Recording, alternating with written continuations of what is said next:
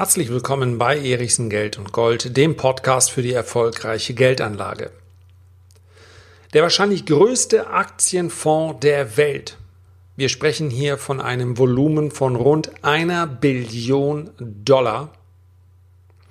Verkauft deutsche Aktien, verkauft europäische Aktien und gewichtet stattdessen amerikanische Aktien höher. Was hat das für eine Signalwirkung und was können wir als Anleger daraus lernen?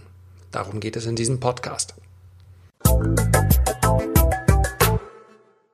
So, wir werden gleich darauf blicken, warum der norwegische Staatsfonds, wahrscheinlich der größte Aktienfonds auf diesem Planeten, das Volumen von einer Billion Dollar ist gigantisch, warum der europäische und deutsche Aktien verkauft im Wert von rund 100 Milliarden Dollar.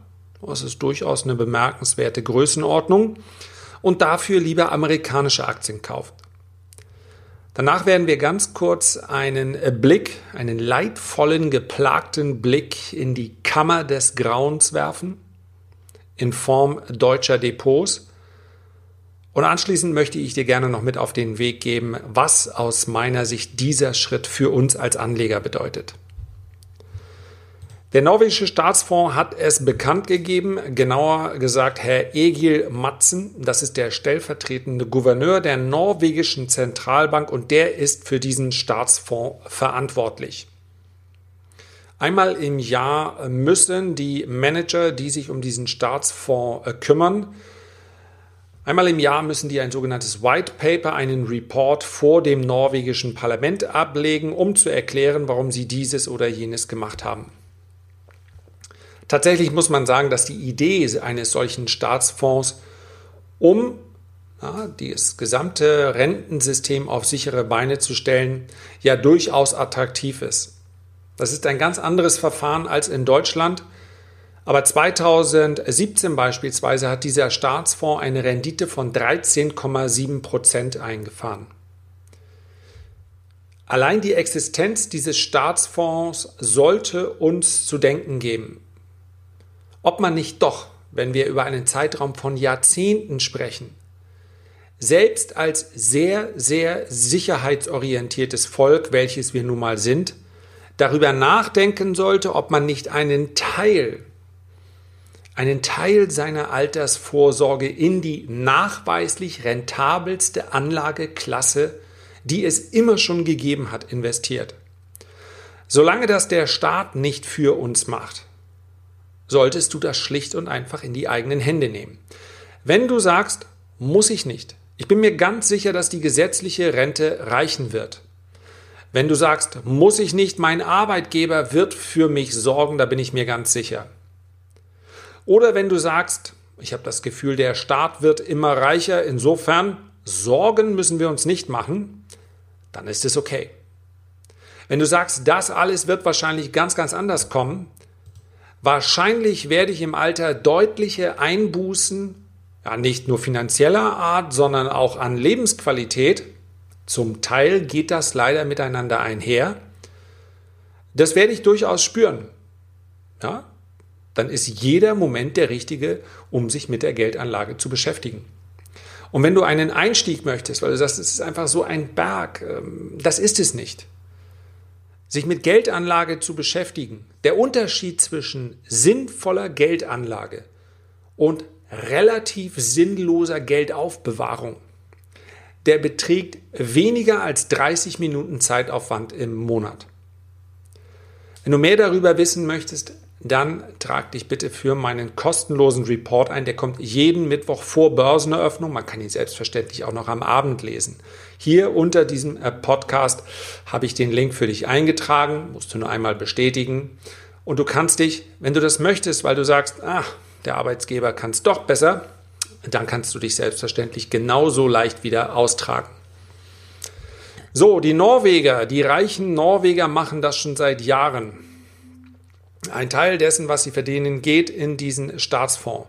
Und die Begründung, warum dieser Staatsfonds jetzt für rund 100 Milliarden europäische, darunter auch deutsche, deutsche, französische, englische Aktien, werden wir uns gleich noch genauer ansehen, verkauft, ist ganz einfach. und Herr Matzen hat es auch ganz offen beschrieben, wir alle können sehen, dass die Rendite in Nordamerika in den letzten Jahren besser war als im Rest der Welt. Da hat er vollkommen recht. Und nun könnte man natürlich sagen, ja, das war in den letzten zehn Jahren so. Sollte man da nicht mal ein bisschen antizyklisch denken, also vielleicht nicht gerade jetzt europäische Aktien übergewichten, wo die doch so schlecht gelaufen sind? So ein Staatsfonds, der ist natürlich defensiv aufgestellt. Und ich habe ja hier im vergangenen äh, Podcast durchaus äh, ein Szenario skizziert, dass man vielleicht über einen gewissen Zeitraum hinweg auch mal mit weniger Renditen am Markt zufrieden sein muss. Ja, der Zeitpunkt ist möglicherweise noch nicht gekommen, aber so ein Staatsfonds, der verändert nicht jedes Quartal seine Ausrichtung. Der denkt in Jahren.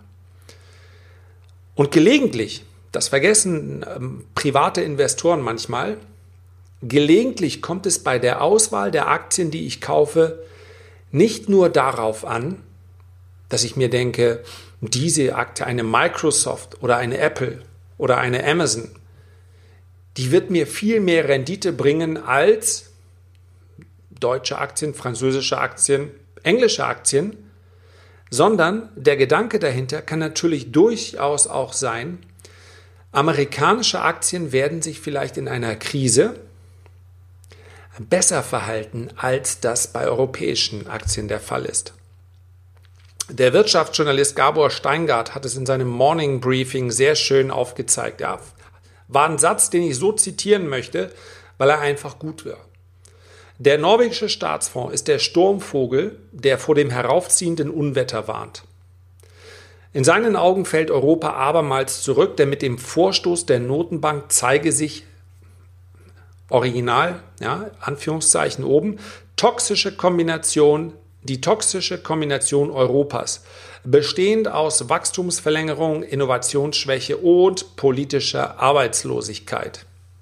Habe ich politische Arbeitslosigkeit? Ja, das wäre schön, wenn die Politik, ah, lassen wir das, politische Ambitionslosigkeit. Also, aus seiner Sicht, das Anführungszeichen oben nicht vergessen. So, aus seiner Sicht tut sich einfach zu wenig. Wir haben in Europa ein Jahrzehnt verschlafen. Wir hätten auch mit dem billigen Geld der Notenbanken, und das bleibt noch immer die Aufgabe, denn nur weil wir es bis jetzt nicht gemacht haben, wird das Ganze natürlich nicht von der Agenda verschwinden. Wir müssen unser Gesundheitssystem zukunftsfähig gestalten. Wir müssen unser Rentensystem, dabei sind wir, zukunftsfähig gestalten. Und wir dürfen die Digitalisierung nicht verschlafen. Wir sind kein weltbedeutender Produktionsstandort mehr. Das war einmal. Wenn man ganz genau hinhört bei den Automobilunternehmen, dann haben sie ihre Produktionsstandorte in Sindelfingen, in Wolfsburg.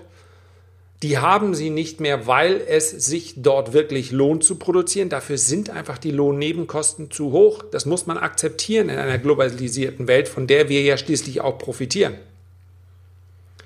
sondern weil es eher unter, na, sagen wir mal, politischen Aspekten gewünscht ist, dass ein Teil der Produktion noch hier stattfindet. Wir sind ein, ein Land, in dem Dienstleistung, Serviceleistung, ja, äh, gestalterische Kraft, also neue Patentanmeldungen, neue Ideen, Forschung, das ist etwas, was wir hier noch leisten können. Aber dafür muss das Umfeld geschaffen werden. Mal ganz davon abgesehen, dass selbst unsere unsere Logistik, unsere Infrastruktur im internationalen Vergleich wirklich schlecht geworden ist. Ich denke, ich kann es zumindest teilweise beurteilen. Ich bin in fast ganz Europa schon mal mit der Bahn gefahren, obwohl ich nicht so der klassische Bahnfahrer bin, schlicht und einfach deshalb, weil Bahnfahren in Deutschland heißt, ich habe einen Termin, möglicherweise erreiche ich ihn wahrscheinlich aber nicht.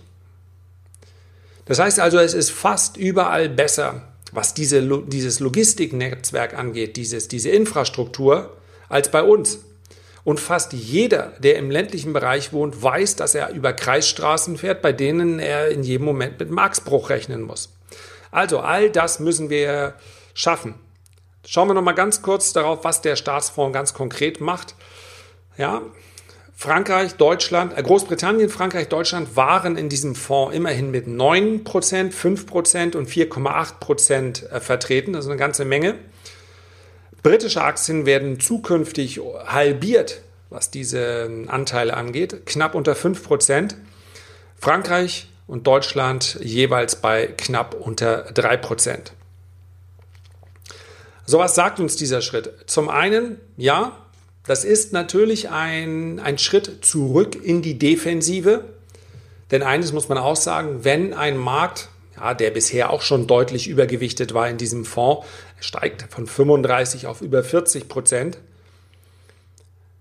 Aber wenn man das Gefühl hätte, möglicherweise wird es mal etwas rauer an den Märkten, dann geht man eher in einen defensiven Markt, der sich zumindest in der Vergangenheit als sehr robust erwiesen hat. Und jetzt müssen wir in die Kammer des Schreckens schauen, denn wenn wir bei einem Billionen-Dollar-Fonds, wenn wir dort nicht irgendetwas für uns mitnehmen, Entschuldigung, dann ist die Frage, wo denn dann überhaupt? Und die Consorsbank, die hat etwas getan, ja, die hat, die hat dem deutschen Anleger richtig wehgetan. Die hat nämlich mal in die Depots der Privatanleger reingeschaut. Das ist der Stand vom 28. Februar 2019. Solche Erhebungen gibt es immer wieder mal und bedauerlicherweise, und es ist meine persönliche Mission, das zu ändern, kommen die Ergebnisse, sind die Ergebnisse mehr oder weniger gleich. Nochmal zur Erinnerung. Der norwegische Staatsfonds erhöht die Quote amerikanischer Aktien auf über 40 Prozent.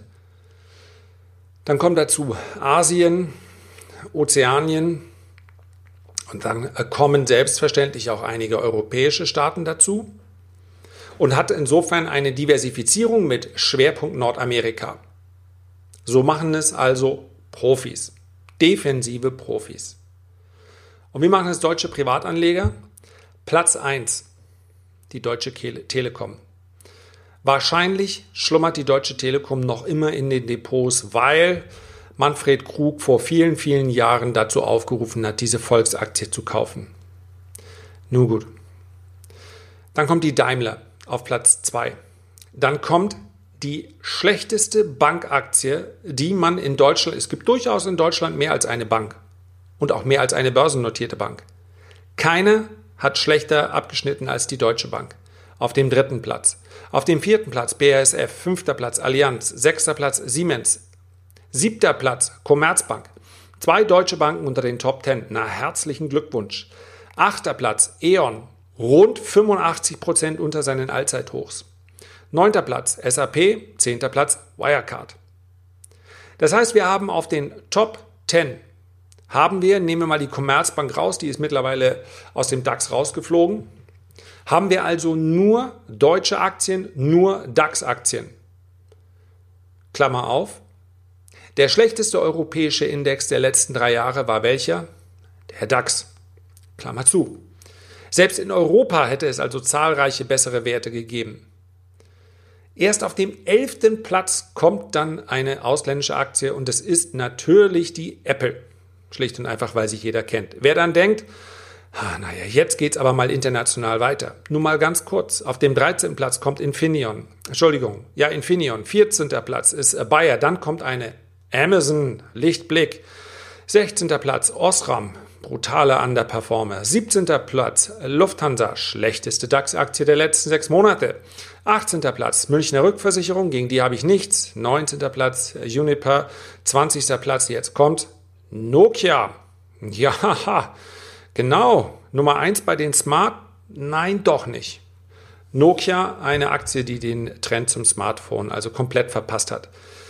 Ja, das Beste, was man noch sagen kann, der Deutsche scheint seiner Aktienanlage sehr, sehr treu zu bleiben. Getreu, getreu dem Motto von Costolani, eine Aktie kaufen und dann Schlafmittel nehmen. Ja, aber Costolani wusste auch, da muss man Qualitätsaktien kaufen.